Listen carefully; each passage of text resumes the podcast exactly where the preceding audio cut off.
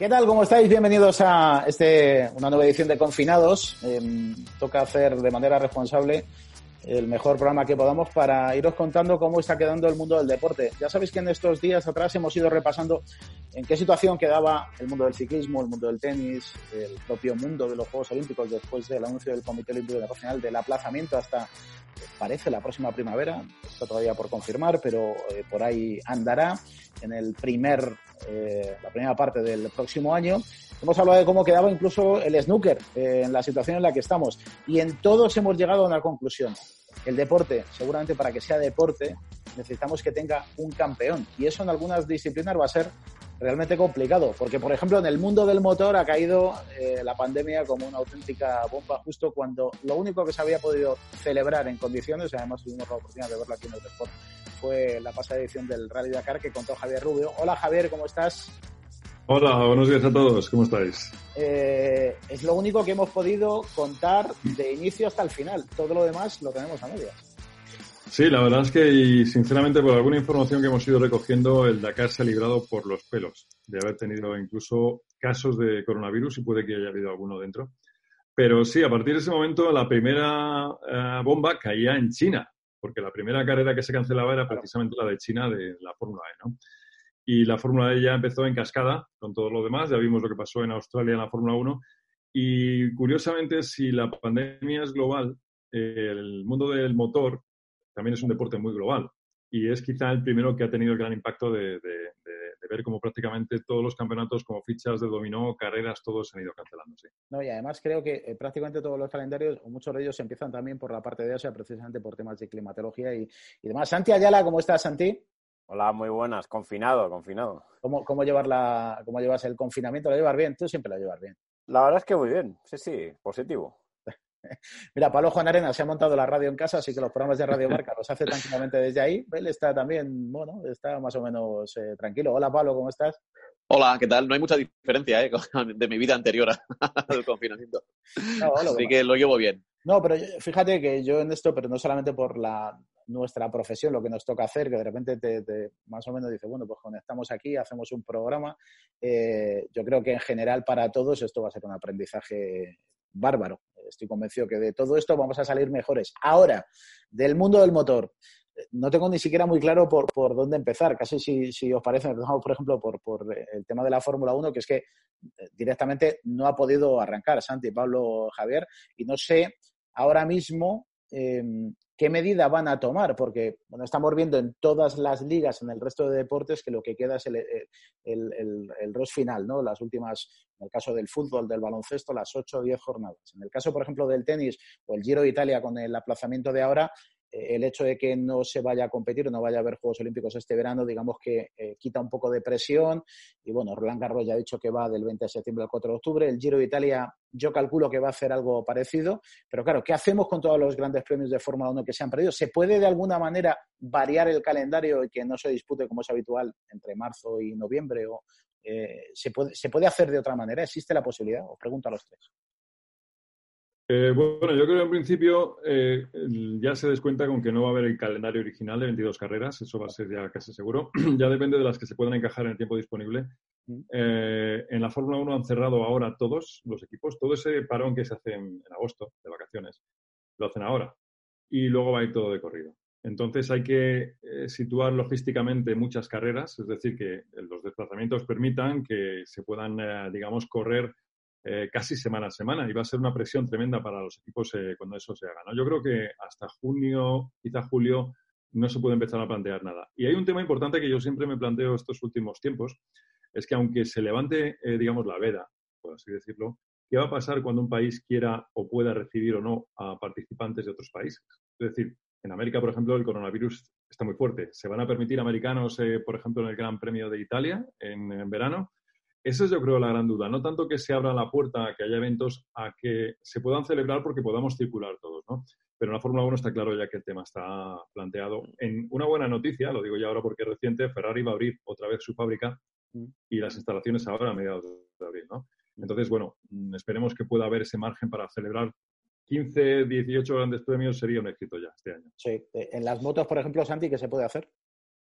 En las motos está todo exactamente parado. Justamente cuando iba a comenzar el Mundial de MotoGP en Qatar, se anuló la prueba solo para MotoGP. Es verdad que Moto2 y Moto3 sí que ha disputado la primera carrera de la temporada porque coincidía que estaban allí de test de temporada y estaban y pudieron hacer la primera carrera, pero eh, el coronavirus impactaba directamente en Italia, que es uno de los grandes países en cuanto a equipos, en cuanto a pilotos, estructuras, y quedó cancelado. MotoGP está totalmente parado, pendiente, como decía Javier Rubio, también de cómo evoluciona todo y también de esa circunstancia. Cuando se abra el, confinamiento a nivel mundial, cómo va a repercutir. En MotoGP, por ejemplo, sí que hay otras iniciativas que están tomando mucha fuerza, que van aparte, que es el tema virtual. De hecho, este fin de semana hay el primer eh, MotoGP virtual en el que van a estar compitiendo las estrellas. Bueno, Valentino Rossi se ha caído, pero sí Márquez. Están buscando otra forma de tener la actividad. Lo cierto es que los e-games y lo virtual sí que está ganando. Eh, mucho en este periodo y nos está dando otra forma de competición. Pero todo parado. En el Mundial de Resistencia ocurre lo mismo. La carrera de Le Mans, por ejemplo, mítica que se tenía que haber disputado, digo de resistencia de motos, ¿eh? se ha trasladado a septiembre, el calendario, todo se mueve, pero es que la incertidumbre es el qué, cómo y cuándo, cómo se hará. Pablo, ¿qué, sensación te, te deja?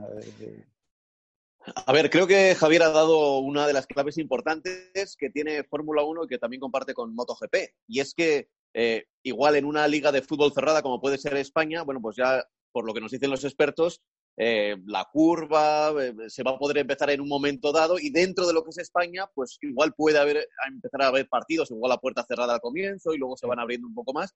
Pero claro, una cosa como la Fórmula 1, donde, donde el circo o MotoGP donde toda la gente que trabaja allí viene de diferentes países, diferentes fábricas y que se desplaza por diferentes países de todo el mundo, viendo cómo, por ejemplo, en China, curiosamente, que, fue el primer país donde empezó todo, quizá es donde más factible sea hacer un gran premio ahora de Fórmula 1, por ejemplo, que fue el, que, el que primero cayó, porque probablemente hayan pasado ya todas las oleadas. Pero claro, una cosa es allí que no esté ocurriendo nada y otra que los propios gobiernos de cada país eh, quieran abrir a que venga gente de otros países donde pues se podría otra vez empezar una nueva oleada y es algo que evidentemente nadie quiere y nadie se va a arriesgar. Entonces, a mí, por el complejo ecosistema que tiene la Fórmula 1 de muchos países, me parece bastante, bastante complicado ver dentro de poco no posibilidades de carrera, sino a ver qué país recibe a la Fórmula 1, ¿no? A ver qué país recibe una carrera de MotoGP, a ver qué país se atreve a abrir un, a un ámbito internacional. Y en MotoGP hay una cosa particular, especialmente, es que el promotor es español, Dorna, los equipos entre Italia y España tiene más del 70% del campeonato, con lo cual esa circunstancia, cómo sale en España, cómo sale Italia de esta situación, va a ser un poco el quid de la cuestión. ¿Os imagináis, Santi, Pablo, Javier, os imagináis un eh, gran premio de Fórmula 1, un gran premio de, motociclismo, superbikes, eh, una carrera de, la resistencia? ¿Os la imagináis sin público? Porque es que yo empiezo a pensar, hay muchos intereses. Eh, ayer hablaba con, con un empresario vinculado al mundo del deporte y decía, yo por mí mismo no puedo mantener el equipo, necesito los ingresos del patrocinador y el patrocinador necesita la televisión. Eh, creo que tenemos que empezar a, acostumbrarnos, que evidentemente esta es una situación donde, fíjate, el deporte eh, queda, digamos, relegado en segundo lugar, pero hay una actividad económica y un impacto eh, financiero que supone el mundo del deporte y el mundo del deporte de alto nivel, que está más vinculado casi con el espectáculo, que creo que de verdad esa cierta resistencia que yo empiezo a ver, no que no, es que eh, el, fútbol sin público no es fútbol, es que el baloncesto sin público no es fútbol, no es baloncesto. Tengo la sensación que nos vamos a tener que acostumbrar a ver eso, por lo menos hasta que la situación esté estabilizada, aparezca una vacuna, que para eso dicen que necesitamos todavía unos meses. Me da la sensación que nos vamos a tener que adaptar a eso. Yo, también lo creo, ¿eh? Yo también lo creo. Yo creo que sí. Es, la, lo que comentas es quizá, eh, Miguel Ángel, eh, la peor o la mejor solución dentro del peor eh, contexto, ¿no? Eh, de hecho, bueno, también nosotros, hay que reconocerlo, el mundo de motor va a países muy singulares, sin gran afición, y nosotros tenemos espectáculos magníficos en la televisión y con poca gente en las gradas. O sea que en muchos aspectos no cambia una realidad que ya existe. Ahora, si hablas de la Fórmula 1, pues dices la Fórmula 1 o las motos, ¿no? Pues algo hay que hacer porque, por ejemplo, hablando de la Fórmula 1, eh, los equipos viven de los ingresos de cada carrera, de los premios. Viven de lo que genera la Fórmula 1 por patrocinio. Si eso no existe, si, lo, si cierras el grifo, es que no hay nada. Entonces hay que plantearse quizá la posibilidad de que un gran premio pueda hacerse mm, con una buena producción, cerrando las, ah, las tomas y sin público. Porque eso ya genera para las televisiones dinero. Imagínate ahora la cantidad de eh, canales internacionales, tanto en MotoGP como en Fórmula 1, que han pagado un montón de millones a la televisión o van a pagarlo y no tienen producto. Entonces, quizá la rueda, aunque despacio, de alguna manera tendría que echar a andar, perdón, a andar y, y, el escenario que tú dices yo creo que está seguro ya previsto. Yo también creo eso, pero fíjate que es curioso que, por ejemplo, en la Fórmula 1 eh, hay, hay, muchos eh, agentes en cada, en cada gran premio. Y yo, yo soy de los que creo que, bueno, eh, ahora mismo podrían ir 100.000, 150.000 personas a ver un gran premio de Fórmula 1 si, si, si, tomamos, bueno, igual más cerca de 100.000 que de 150.000. Pero bueno, pongamos 100.000. Pero ¿cuánta gente lo ve a través de la televisión en el mundo? Muchísimos, muchísimos más, evidentemente. Pero hay un problema. los circuitos, los circuitos, eh, en cómo está repartido el pastel, vale, la pasta de la tele va a los organizadores que luego lo reparten en los equipos, pero generalmente el circuito eh, tiene las entradas. O sea, lo que se lleva el circuito, por ejemplo, Barcelona-Cataluña, es la cantidad de gente que va allí porque de las teles no ve nada del circuito y paga muchísima pasta. Entonces, a ver quién organiza un gran premio, o sea, qué, circuito se abre sin que pueda recibir ningún tipo de dinero. Hombre, yo entiendo que esto, como es tan evidente, lo, estará manejando Liberty de alguna manera, Liberty o, Dorna, para que haya circuitos, ¿no? En vez de cobrarle 36 millones de fee a un circuito, le cobras a lo mejor un millón. Entonces, eh, o, no le cobras nada. o, no le cobras. es que, y depende cómo están las cosas. Depende porque hay campeonatos, por ejemplo, en el Campeonato del Mundo de Motocross, que sí que comenzó y se disputó la primera carrera en el Campeonato del Mundo de Motocross, a veces con el promotor, con Infron, van a medias. O sea, no es pagar solo el fee, dan dos opciones. Una opción es pagas el fee completo, otra opción es yo me quedo con la taquilla, el promotor, y me pagas la otra parte. Sí, pero en, cualquier caso la taquilla siempre está ahí. Sí, sí, la taquilla siempre está ahí. También hay, eh, también hay algunas, y esto es el caso, pero que, en este escenario, hay algunas carreras que es verdad que si no dejasen entrar público, porque vemos las tribunas vacías, les vendría a estar bien. No tendrían que hacer emisión de entradas, gastos, pero eso es en general eh, temporada tras temporada. Pero eso en Fórmula 1, Bahrein, Abu Dhabi, eso, eso, yo no, se, daban ni cifras oficiales de, gente que estaba... En, Qatar, en MotoGP, eh, si no venden entradas, pues es anecdótico, claro. Yo he estado allí y habría 3.000 personas en, Claro, pero, por, eso decía, por, eso decía, es verdad que a lo mejor la imagen que tenemos o, la percepción que tenemos de algunos deportes como espectáculo de masas, eh, de manera provisional y hasta que esta situación no esté mucho más controlada, em, es que creo que nos vamos a tener, es una realidad, es decir, dejemos de pensar, eh, de tener esa visión romántica, ¿no? Del fútbol sin gente en la grada no el fútbol, ¿no? Pues será otra manera de jugar al fútbol, será otra manera de vivir una carrera de Fórmula 1, una carrera de motos o, fíjate, las 24 horas de Le Mans. Yo tengo en la retina las imágenes, ¿no? De, de Alonso el año pasado, bueno, en cada una de las carreras, pero Alonso cuando gana Le Mans, toda esa gente allí apelotonada, pues, pues tendrá que ser de otra manera, pero tendrá que ser, creo yo. Sí, sí. no queda, bueno, es que estamos, como decías hace un momento, estamos en tiempos nuevos. Eh, haceos una idea. Le Mans solamente se ha cancelado una vez en la historia, eh, en el 36 y en la Segunda Guerra Mundial. En el 68, eh, una vez desde la Segunda Guerra Mundial, se cambió al mes de, septiembre, como ahora. O sea que vivimos tiempos nuevos. Nunca en la historia de la Fórmula 1 Mónaco ha desaparecido. es decir, estamos en una época nueva, es un poco vertiginosa, ¿no? Pero hay que empezar a pensar de manera diferente y es ahora cuando empezarán a, encontrarse soluciones, porque, por ejemplo, en el caso de la Fórmula 1, imagino que ocurrió igual en las motos, pero en la Fórmula 1 los presupuestos, las plantillas son muy grandes, el grifo se ha secado, se ha cerrado, hay que hacer algo. No sé qué, pero hay que empezar a pensar de una manera creativa, con pensamiento lateral y aceptar todas cosas que hace un tiempo Quizá no hubiéramos imaginado. ¿no?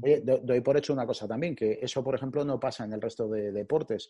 Eh, aquí los deportistas, evidentemente, están parados, no pueden entrenar, no pueden subirse al coche, tienen que buscarse la vida. Hemos visto a Fernando Alonso corriendo por la nieve. Entiendo que cada uno con, con lo que tenga, pues más o menos se va buscando la vida, pero hay un desarrollo lateral permanente en el mundo de la competición, en, el mundo del motor, que son las fábricas, esas evidentemente están todas paradas. Ahí sí que no se puede hacer nada. No sé si se puede desarrollar un nuevo motor por teletrabajo, no lo sé.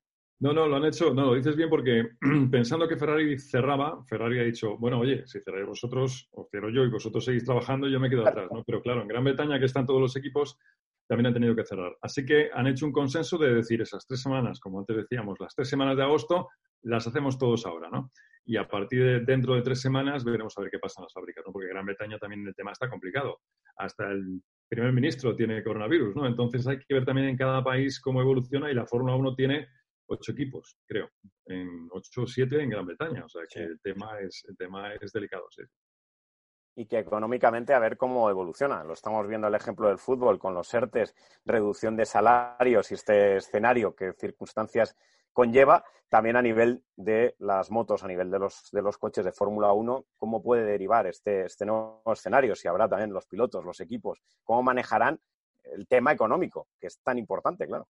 Oye, y a ver, ¿cuánto, ¿cuánto va a generar? ¿Cuánto va a generar este año y esta temporada reducida, tanto en motos como en coches? Eh, eh, Pablo, y yendo un poco más, eh, esta reducción, este momento de crisis que evidentemente va a afectar a todos, ¿puede democratizar el mundo del motor? ¿Puede hacer que no haya tanta diferencia entre los equipos más punteros? Me da igual la especialidad, sean coches, motos o camiones.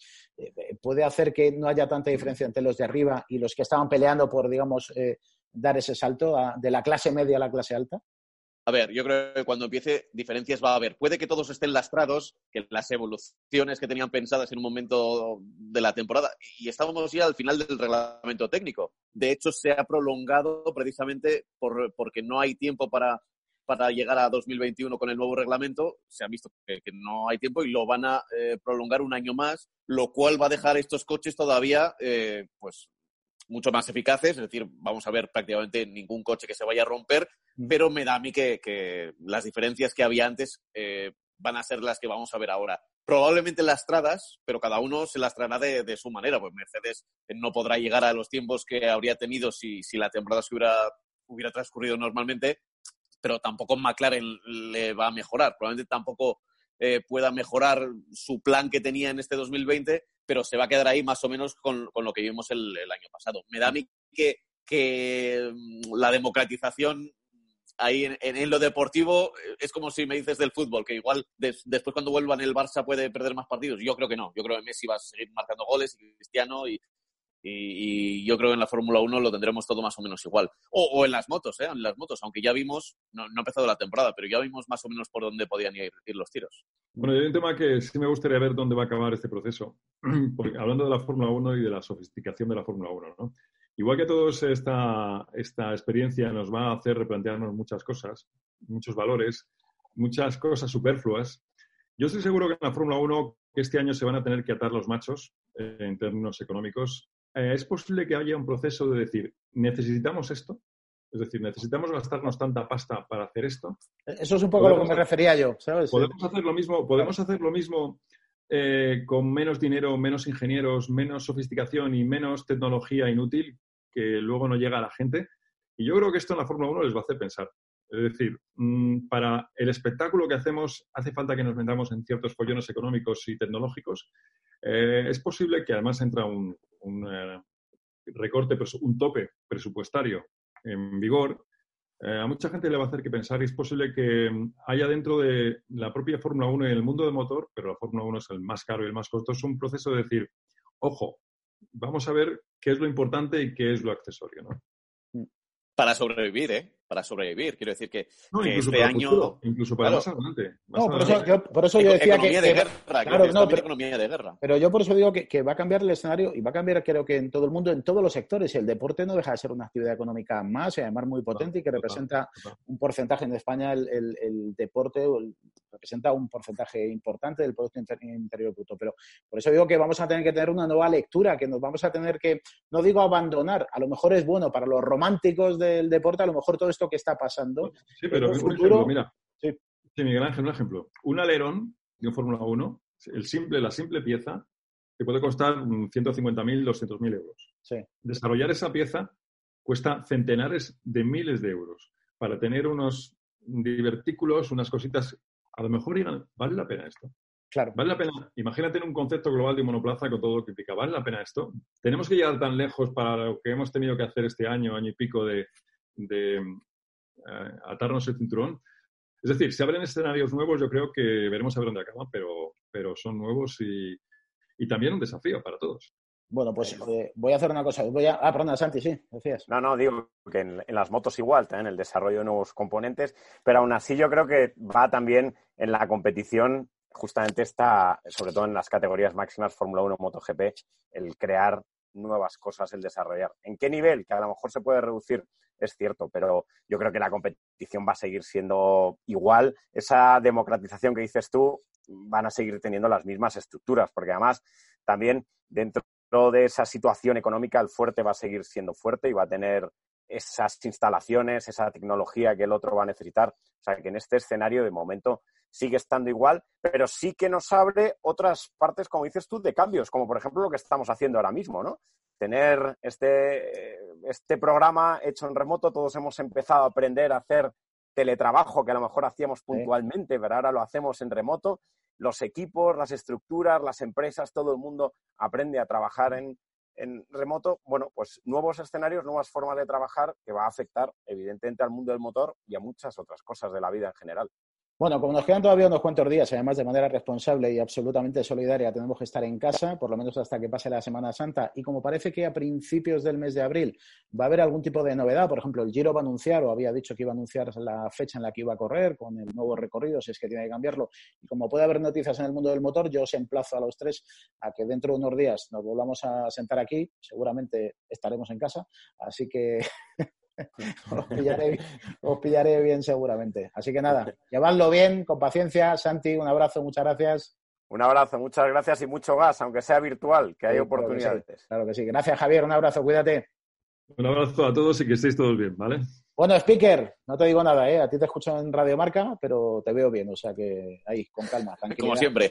Un abrazo fuerte. Chao, chicos. Un abrazo a todos. Y ya sabéis, lo de siempre, toda la información deportiva la tenéis aquí en www.eurosport.es disfrutad de este confinado, si ya sabéis, quedaos en casa, que es lo mejor que podemos hacer y la mejor manera de ayudar. Que paséis buen fin de semana. Adiós.